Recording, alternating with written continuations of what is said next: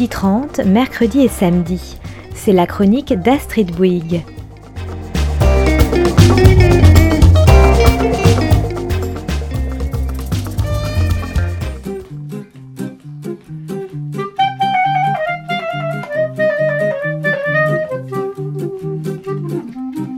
L'art à toutes les sauces. La chronique qui ne retient que la part comestible de la culture.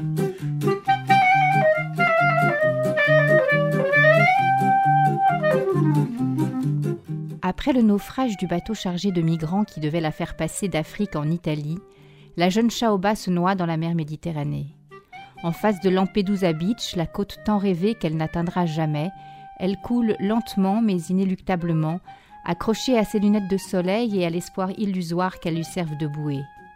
Elle coule, et pendant tout le temps de sa descente vers le fond, elle se livre à un long monologue dans lequel des morceaux de passé vécu côtoient des bouts d'avenir fantasmés, espoirs déçus et rêves dérisoires se mêlant au présent de la rencontre avec les poissons, ou les cadavres sombrants des autres naufragés, se mêlant aussi aux sensations de la mort qui peu à peu l'envahit. Ce monologue, c'est Lampedusa Beach, de l'auteure italienne Lina Prosa. Et de ce monologue, la metteur en scène française Hélène Poitevin a tiré une sobre mais percutante création sonore et théâtrale, en chute verticale. Ce n'est pas à une plaisante balade gastronomique que je vous convie aujourd'hui.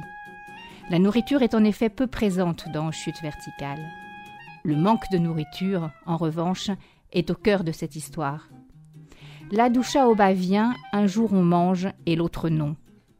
Et la jeune fille d'évoquer Mahama, l'africaine, la tante bien-aimée, celle que les femmes vont trouver quand elles ont un problème.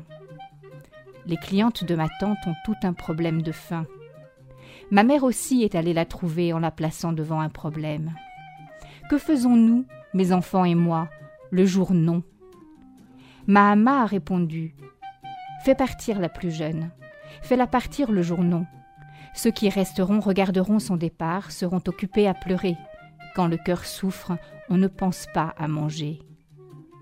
Mahama qui prétend aussi que si les enfants tombaient amoureux, il n'y aurait plus de problème car les amoureux se nourrissent de vent, et que si le peu de nourriture était partagé entre les jours oui et les jours non, tous les jours pourraient être oui. Mahama qui a réponse à tout. Mahama qui aide les filles à quitter leur pays pour celui des riches. Alors bien sûr, Shaoba se noie. Mais ce n'est pas la mer qui la tue. La mer est innocente, nous dit la jeune fille qui est en train de couler. Ce sont les hommes qui ont provoqué le naufrage en se battant pour la violer. Sans doute. Mais au-delà de ces hommes, c'est bien la faim qui tue Shaoba.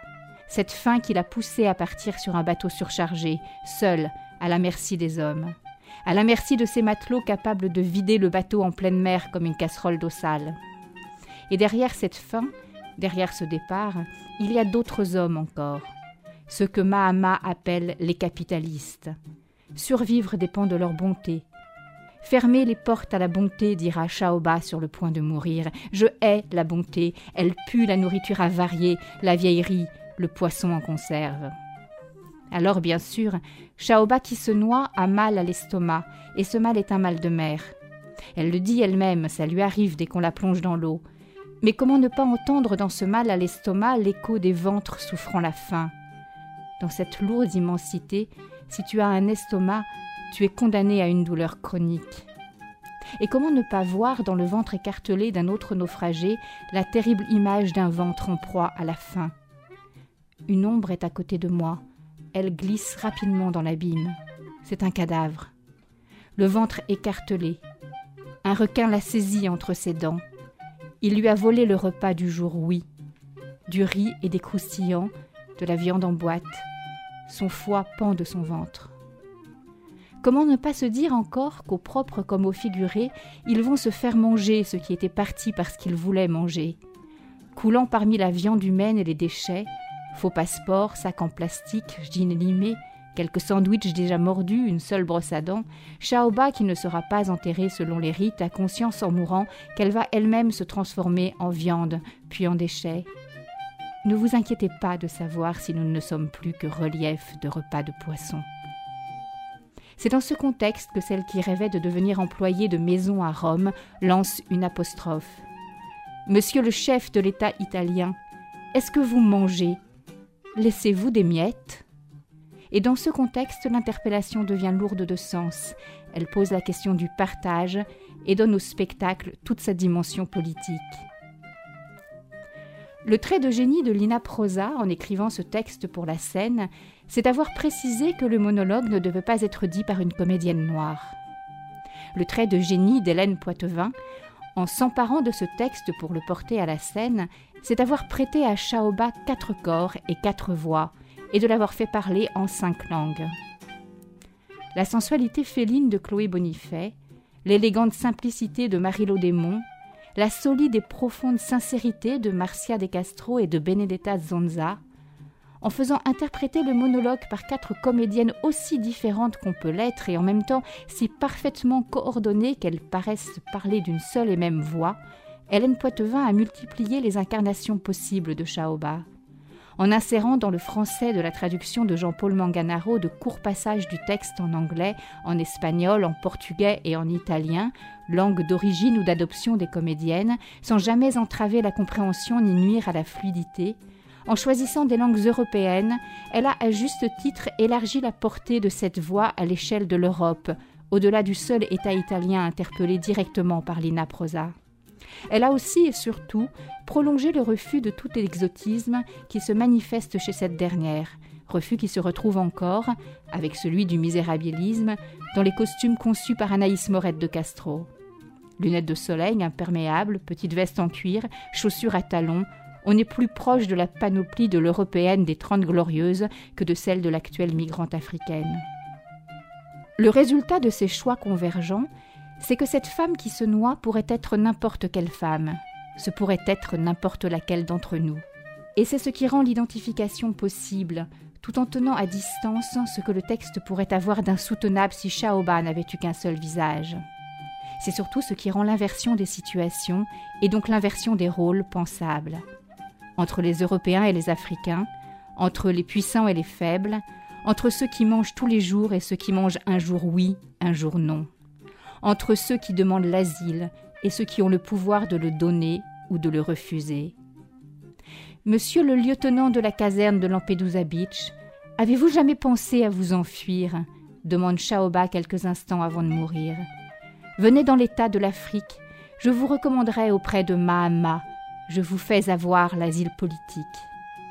Histoire de rappeler que ce n'est pas par essence, que certains sont destinés à périr en mer en cherchant à manger tous les jours, et d'autres non. Ce n'est cependant pas par la rhétorique que la tragédie de Shaoba nous arrive le mieux. C'est par les sensations physiques qui nous sont communiquées grâce au prodigieux travail fait ici sur le corps. Travail auquel participe à parts égales l'engagement physique des comédiennes, la scénographie tout à la fois complexe et dépouillée de Claire Chavannes, et enfin la remarquable création sonore de Paul Alcalaf et Julien Podolac. À partir entre autres des voix et du souffle des comédiennes, ils produisent des effets de réverbération qui modèlent un espace-temps dilué à la façon de l'espace-temps sous-marin et contribuent à notre participation intime à une souffrance concrète, viscérale et crue, loin de tout pathos, celle du corps qui se noie, du corps qui meurt avec son intestin qui lâche, celle du ventre qui abdique. Si vous aimez sortir d'un spectacle un peu vacillant sur vos bases, en ayant le sentiment rare que quelque chose en vous a été légèrement modifié, qu'on a su venir vous chercher derrière vos barrières et vos défenses avec respect, sans vous agresser, pour vous permettre de vous confronter à des questions importantes et donc de renouer avec vous-même, alors précipitez-vous. En chute verticale se joue actuellement, mais pour quelques dates seulement, les 9, 10, 11 mai et 13, 14, 15 juin au 100 ECS, l'établissement culturel solidaire situé au 100 rue de Charenton, qui vient de se doter d'une toute nouvelle salle de spectacle. En en sortant, je repensais à de vieilles lectures sur la nourriture de l'exil, à cette idée que quand on n'emporte rien, on emporte au moins le souvenir de la cuisine familiale et que c'est la première chose qu'on essaye de reproduire dès qu'on le peut. La dernière chose qui reste quand on a tout oublié de ses origines aussi. Je pensais au constat que cette transmission de la mémoire par la nourriture se fait principalement de mère en fille. Je rêvais en fait au bol de coco que Shaoba, prenant le risque de désobéir à l'interdiction d'avoir sur soi poids ou encombrement de quelque nature que ce soit, emporte avec elle comme un bien précieux. Au bol qu'elle attache à sa taille et dissimule sous son écharpe, rentrant encore un peu plus le ventre. À ce bol auquel sont attachées dans le texte des images maternelles d'eau et de lait, fut-il de coco, et qui figure si bien le ventre féminin, qui est aussi un ventre nourricier. À ce bol vide comme un journon, ce bol qui la lie cependant à Mahama, à sa mère et aux femmes de son pays, et qu'elle perdra dans son échec à rejoindre un ailleurs ou transmettre l'esprit du coco à ses filles. Et je me suis surprise à me demander ce que j'emporterais, moi, si je devais un jour partir ainsi, sans rien. Quelle forme aurait-il, mon bol de coco?